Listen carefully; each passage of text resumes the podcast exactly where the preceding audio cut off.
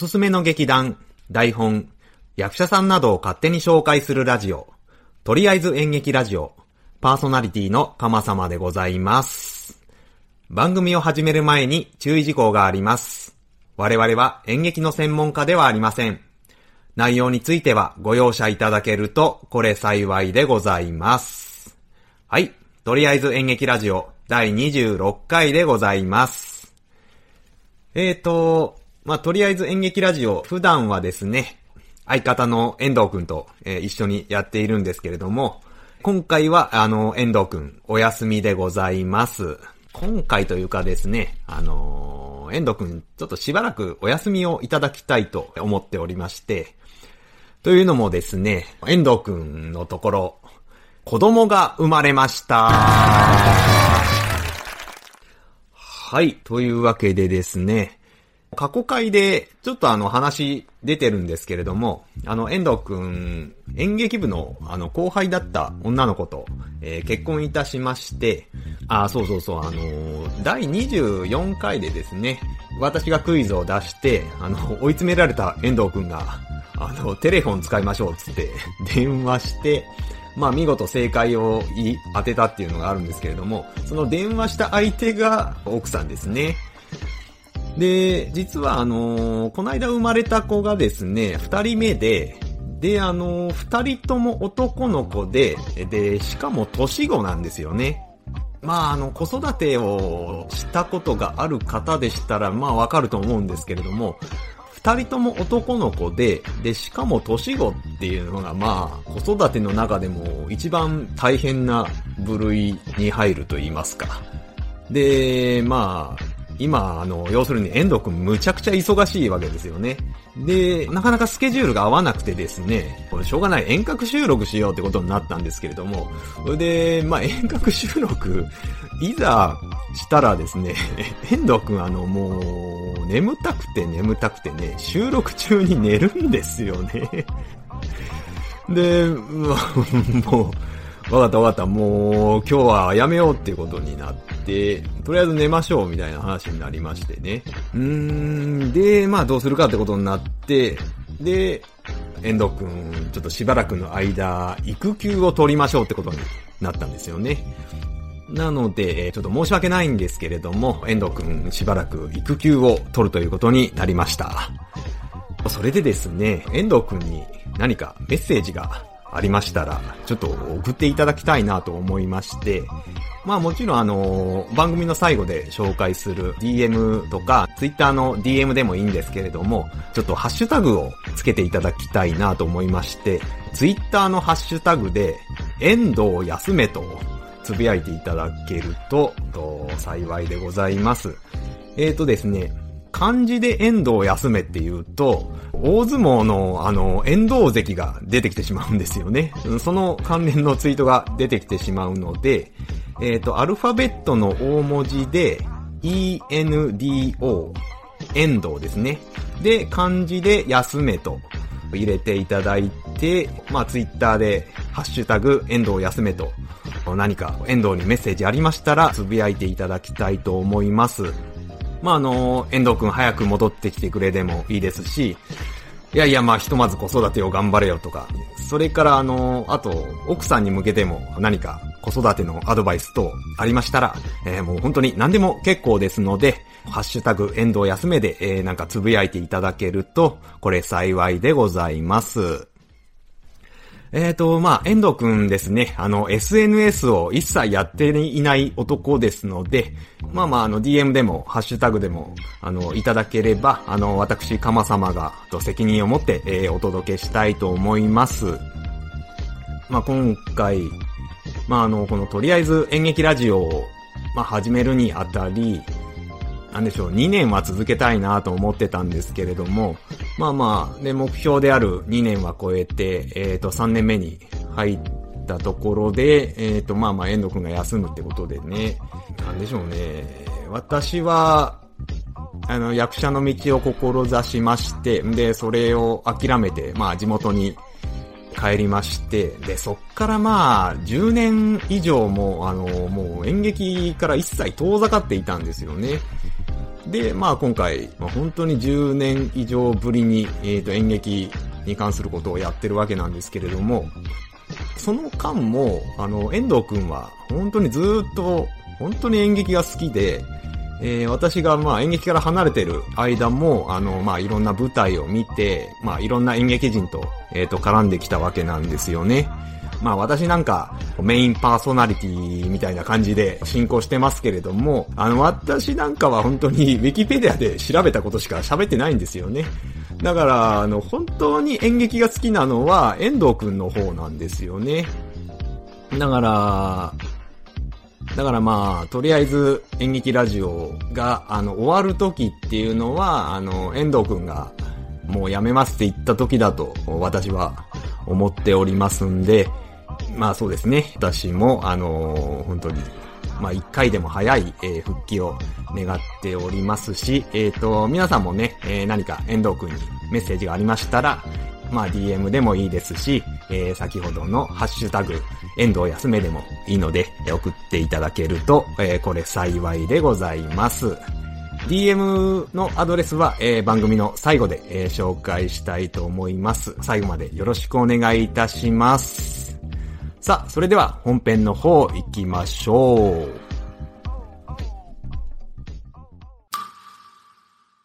人生はチョコレートの箱。開けてみるまで中身はわからない。フォレスト・ガンプ。あなたに届けたい物語がそこにある。ポッドキャスト朗読の時間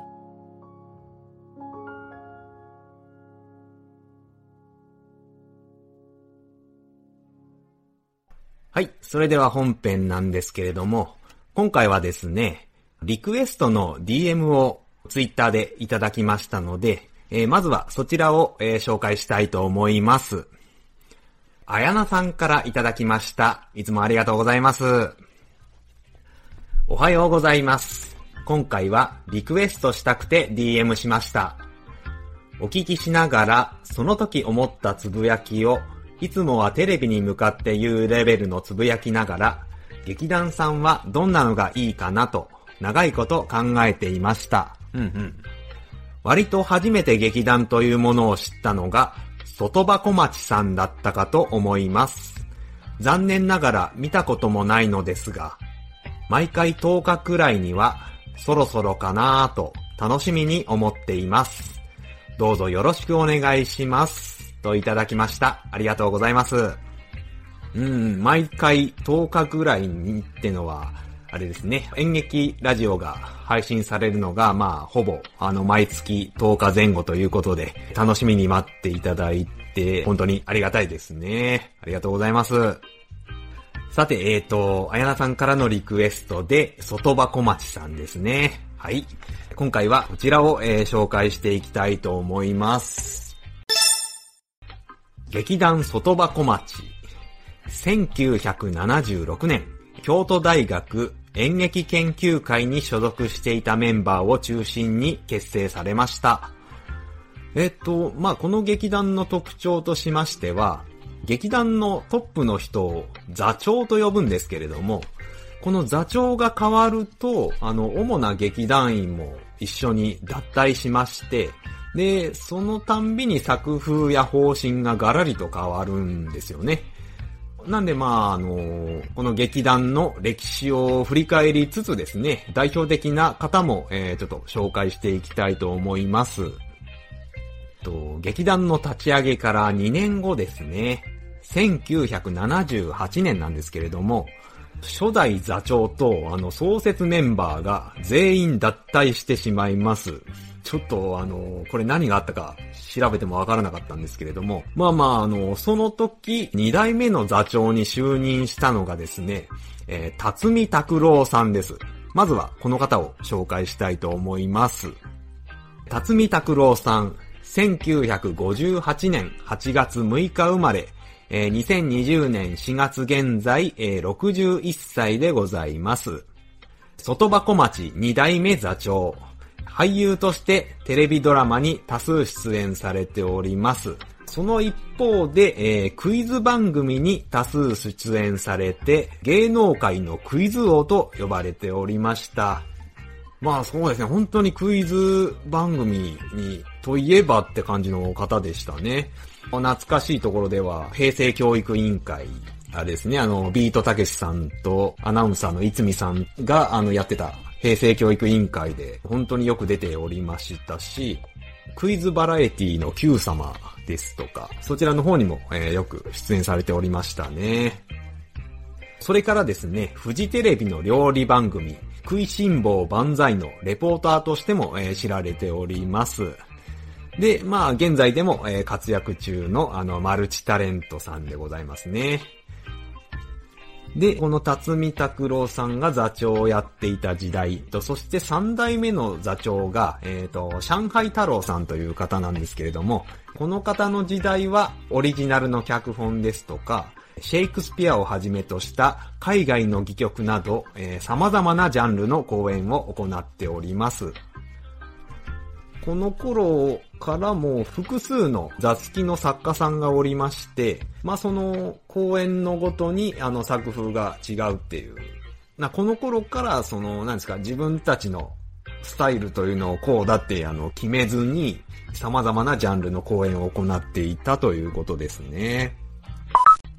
でですね、1988年ですね。えー、三代目座長、上海太郎さんと複数の劇団員が脱退いたします。で、えー、四代目座長に就任したのが、えー、生瀬勝久さんでございます。まあ、この方、まあ、どうでしょうね。名前だけ聞いてもピンとくる人いると思いますし、顔を見れば、あーってなる人もいると思います。この方、えー、紹介していきたいと思います。生瀬勝久さん。1960年10月13日生まれ、えー、2020年4月現在59歳でございます。この方がですね、えー、1983年、辰巳拓郎さんにスカウトされて、えー、入団いたしました。まあ、88年以降は座長として、えー、舞台に立つ傍ら、作演出も務めております。また、劇団に在籍中から、あの、多数のテレビドラマ、バラエティ番組に、え、出演されておりました。2001年に対談しております。えーと、どうですかね？ピント来てますか？どどうですかね？あの、代表作といたしまして、映画とかドラマになったトリックですとか、あとは、あれですね、極戦シリーズですね。この極戦シリーズで、あの、教頭先生の役を務めておりまして、まあ私も本当に見てたんですけれども、あの、主人公のヤンクミこと、あの、仲間由紀恵さんと、あの、まあ、職員室で、ああだこうだ、あの、掛け合いをしてた方ですね。まあ、あの、この掛け合いが本当に絶妙で、本当に番組の名物にもなっておりましたけれども、私もあの、毎回楽しみに、えー、見させていただきました。で、まあ、現在でもあの、テレビに、映画に、バラエティに活躍中の方でございますね。まあ、あの、私、まあ、お得意の YouTube でですね、生瀬さんが出ているあの、昔の舞台を見たんですけれども、あの、何がすごいかってね、あの方、どんなセリフでも声が通るんですよね。まあ、あの、どういうことかと言いますと、いやまあまあ、まず声がとても大きくて、すごい滑舌もいいっていうのはあるんですけれども、あの役者って、あれなんですよね。まあ、演出上、客の方を向いて、あの、大きな声を出すセリフもあれば、舞台上にいる相手役に、本当に語りかけるように声を出すっていうセリフもあるんですよね。で、こう語りかけるようなセリフの時に、あの、声が小さすぎて聞こえない役者さんですとか、大きい声出してても、早口すぎて何喋ってるかわからない役者さんってあの、結構いらっしゃるんですよね。ただその生瀬さんはもうどんな早口で喋っても、どんな小さい声で語りかけても、あの、はっきりと聞こえるっていうのが、俺そのあの、すごい、本当に、まあまあ役者として基本中の基本なんですけれども、まあでもこれがもう本当しっかりできてる方なんで、本当にすごいと思います。ドラマとか映画だとあの、高性能のマイクがあるじゃないですか。それであの、拾ってくれるんで、小さい声もちゃんと拾ってくれて、その辺のごまかしが効くんですけれども、演劇でとか、あの、舞台だと、あの、まあまあ本当にマイクはつけれないので、そういうわけにもいかないんですよね。うん、だから本当にその辺がすごいと思います。あとあのー、関西弁とあの標準語の使い分けも上手ですよね。なんだろう、役に応じて、まあまあ、もともとは関西弁なんだと思いますけれども、なんだ、あその極戦の教頭先生の役なんかでも全然標準語で全く違和感がないっていうね。この辺も上手だと思います。そうですね。もしドラマとか映画で生瀬さんをお見かけしたら、その辺のセリフ回しですかね。注目していただけると、これ幸いでございます。さあ、続きまして、あのー、もう一人、4代目の時代で紹介したい方がいますので、えー、紹介したいと思います。えーとですね、山西敦さんという方ですね。この方が1962年12月12日生まれ、2020年4月現在で57歳でございます。この方がですね、1981年に、京都大学に入学いたしまして、で、劇団外箱町に入団いたします。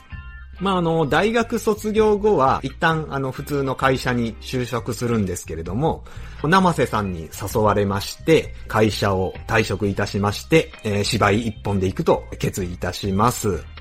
まあ、それ以来、生瀬さんと、あの、数々の舞台作品を作り上げて、えー、2001年に、えー、生瀬さんと共に対談しております。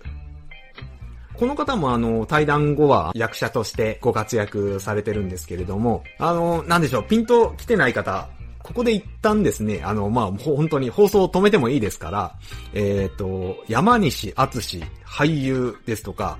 えっ、ー、とね、山西敦相棒とかで、ちょっとあの、検索してみていただけますかね。はい、私、ちょっと待ちますんで、待ちますんでね。はい。とりあえず演劇ラジオなんだからしょうがないじゃないか。聖子は黙ってろよ。はい、えー、見てきていただけましたでしょうか。この方の代表作、えー、なんといってもこの相棒のですね、角田係長をやられてるんですよね。どうですか？皆さんピンと来ましたかね？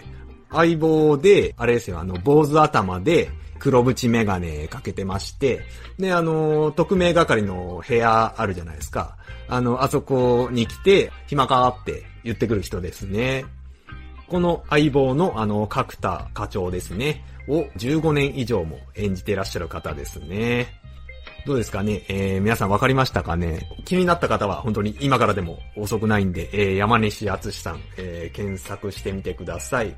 あの、この外箱町にいらっしゃった頃は、あの、先ほども言いましたけども、生瀬さんと、あの、一緒にいろんな舞台を作り上げておりました。えー、まさに生瀬さんの相棒だった方でございます。山西敦さん、えー、ぜひ、えー、チェックしてみてください。で、この生瀬さんの時代はですね、ほとんどがオリジナルの脚本なんですよね。で、あのー、その当時の雑記の作家さんっていうのがいらっしゃいまして、えっ、ー、と、これがね、結構そうそうたるメンバーと言いますか、少しご紹介したいと思うんですけれども、そうですね、まず、牧田光春さんという方ですね。えっ、ー、と、この方がですね、トリックシリーズの脚本家さんなんですよね。で、まあ多分その縁でトリックのシリーズにも、生瀬さん出演されていますよね。あの、刑事さんの役で。多分その昔の劇団時代の縁なんだと思います。それからですね、小松淳也さんという方ですね。えっ、ー、と、この方がですね、フジテレビのバラエティ番組、ダウンタウンのごっつえ感じですとか、同じくバラエティで、えっ、ー、と、笑う犬のシリーズの、あの、演出家さんで、えー、ございます。このメンバーで、まあ、ね、人気が出ないわけがないですよね。で、えっ、ー、と、この生瀬さんの時代、えー、1992年には、まあ、拠点が、まあ、当然関西だったんですけれども、あの、念願の東京進出も果たしまして、そこから、あの、超人気劇団へと、えー、成長していきます。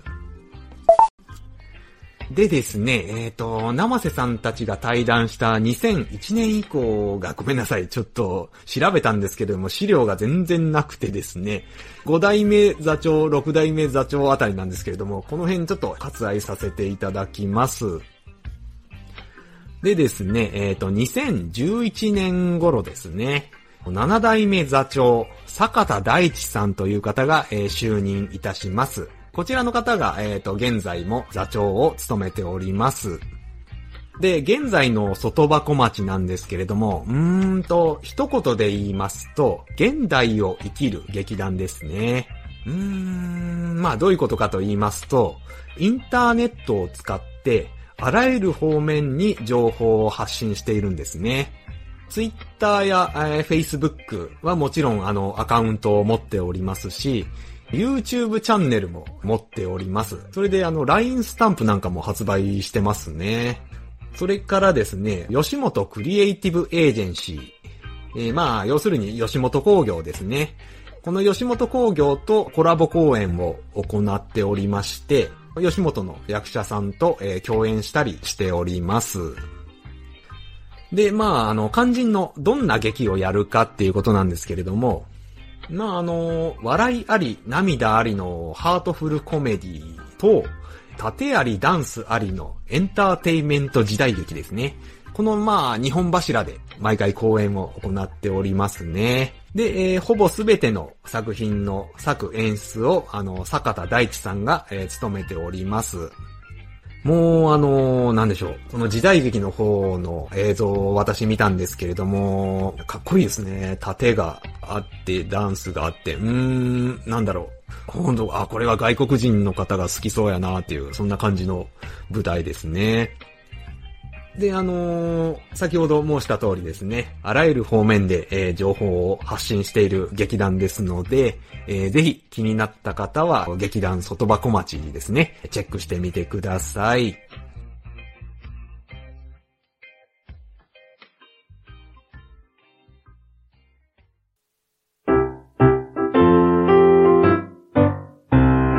これくらい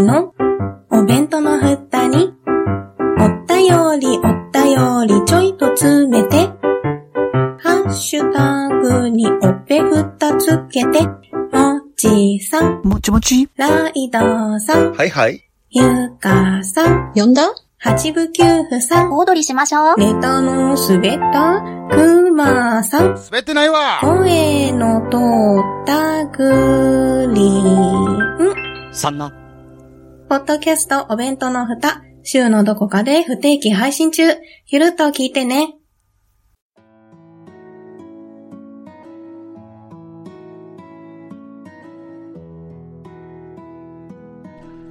では、本日は、えーこんなところでございます。えー最後に告知です。とりあえず演劇ラジオでは、皆様からのご意見ご感想、紹介してほしい劇団、役者さんなどを募集しております。お便りはメール、またはツイッターでお待ちしております。メールアドレスは、かまさま7 gmail.com すべてアルファベット小文字で、k-a-m-a-s-a-m-a 数字の7アットマーク gmail.com です。ツイッターはハッシュタグ演劇ラジオで感想をつぶやいてくれれば OK です。演劇は漢字、ラジオはひらがなでお願いいたします。また、冒頭で言いましたけれども、ハッシュタグ遠藤休めアルファベット大文字で ENDO 遠藤ですね。で、休めは漢字で、えーハッシュタグ遠藤休めで、えー遠藤くんに向けてメッセージをいただければ幸いでございます。それから YouTube でも最新回からすべての過去回を聞くことができます。こちらはとりあえず演劇ラジオで検索してください。それではまた次回お会いいたしましょう。さようなら。